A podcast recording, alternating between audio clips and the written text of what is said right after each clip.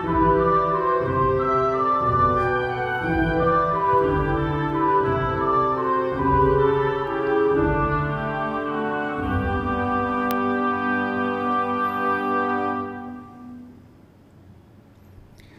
minha amiga, olá, meu amigo, como é que vocês estão? Bem-vindos a mais um episódio onde estudamos o Evangelho segundo o Espiritismo, obra fundamental da doutrina espírita que foi organizada a autoria do nosso querido Allan Kardec e junto com milhares de médiuns, milhares de espíritos. O Evangelho segundo o Espiritismo, a gente analisa trechos do Evangelho segundo a luz da doutrina espírita. Nós estamos em algumas mensagens de espíritos no capítulo Sede Perfeitos, que é o 17. Hoje nós vamos ter a mensagem dada em Bordeaux, em 1863, por um espírito que não quis revelar o nome, só se disse um espírito protetor. O título: O Homem no Mundo. Um sentimento de piedade deve sempre animar o coração dos que se reúnem sob as vistas do Senhor e imploram assistência dos bons espíritos. Purificai, pois, os vossos corações. Não consintais que neles demore qualquer pensamento mundano ou fútil. Elevai o vosso espírito àqueles por quem chamais a fim de que, encontrando em vós as necessárias disposições, possam lançar em profusão a semente que é preciso germine em vossas almas e dê frutos de caridade e justiça. Não julgueis, todavia, que, exortando-vos incessantemente a prece e a evocação mental, pretendamos vivais uma vida mística, que vos conserve fora das leis da sociedade onde estáis condenados a viver. Não, vivei com os homens da vossa época, como devem viver os homens Sacrificai as necessidades, mesmo as frivolidades do dia, mas sacrificai com um sentimento de pureza que as possa santificar. Sois chamados a estar em contato com os espíritos de naturezas diferentes, de caracteres opostos, não choqueis a nenhum daqueles com quem estiverdes. Sede joviais, sede ditosos, mas seja a vossa jovialidade a que provém de uma consciência limpa, seja a vossa venturado herdeiro do céu que conta os dias que faltam para entrar na posse da sua herança. Não consiste a virtude em assumir de severo e lúgubre aspecto, em repelirdes os prazeres que as vossas condições humanas vos permitem, Basta reporteis todos os atos da vossa vida ao Criador que vos deu. Basta que, quando começardes ou acabardes uma obra, eleveis o pensamento a esse Criador e lhe peçais, num arrobo de alma, ou a sua proteção para que obtenhais êxito, ou a sua benção para ela, se a concluístes. Em tudo o que fizerdes, remontai a fonte de todas as coisas, para que nenhuma de vossas ações deixe de ser purificada e santificada pela lembrança de Deus. A perfeição está toda, como disse o Cristo, na prática da caridade absoluta. Os deveres da caridade alcançam todas as posições sociais, desde o menor até o maior. Nenhuma caridade teria a praticar o homem que vivesse insulado unicamente no contato com seus semelhantes, nas lutas mais árduas é que ele encontra ensejo de praticá-la.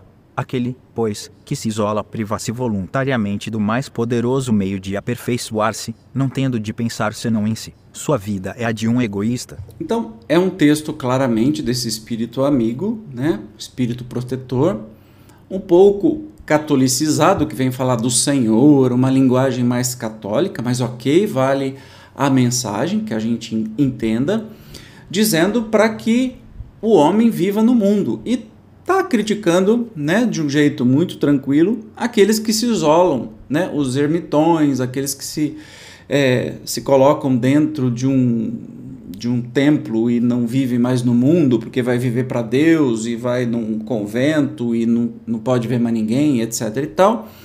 E especialmente de viver no seu tempo, né? Tem muitas religiões que privam as pessoas de um monte de coisa, né? Não pode isso, não pode aquilo, não pode aquilo outro, quando na verdade o que mais interessa é a prática da caridade absoluta, né? Então assim, ah, não adianta eu ficar sem assistir televisão se eu tenho uma língua ferina e vou falar mal do, do, dos meus irmãos de igreja o tempo todo. O que, que adianta eu não ver televisão, sabe? Então assim, é para viver no mundo, com a sua modernidade, com tudo que está acontecendo, né? sem excessos, com tranquilidade, com jovialidade, é, sem ser lúgubre.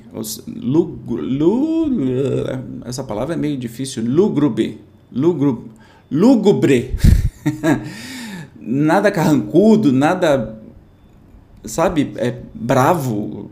Não, é com alegria mesmo, para fazer tudo que quer fazer com responsabilidade.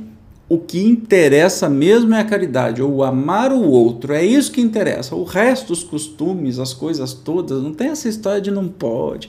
Espiritismo nunca foi isso. Se existe alguma casa espírita que fala isso, ó, desculpa, não, não vaza dessa casa espírita porque não entenderam nada. Tudo que é costume, mania, é, como que se diz assim, repetições, ah, pode isso, não pode aquilo. Não é que é uma, uma cada um faz o que quer, mas é, tem certas coisas. Ah, o silêncio é uma prece. Mentira, não é. Quem disse? A pessoa pode estar com a boca fechada, mas está fervilhando, pensando um monte de coisa errada, um monte de coisa ruim.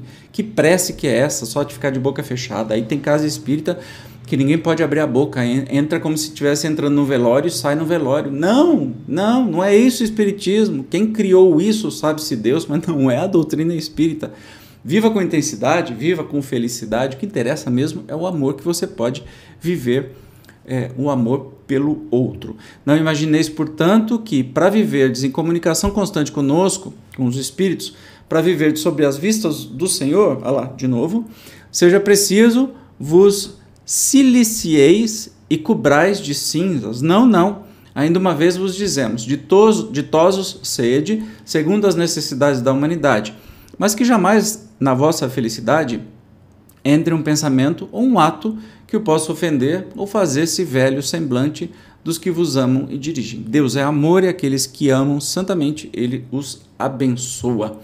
Então, assim, para viver mesmo com felicidade, com alegria, com entusiasmo, nada de, de cara rígida, de formalismos desnecessários, especialmente no meio espírita.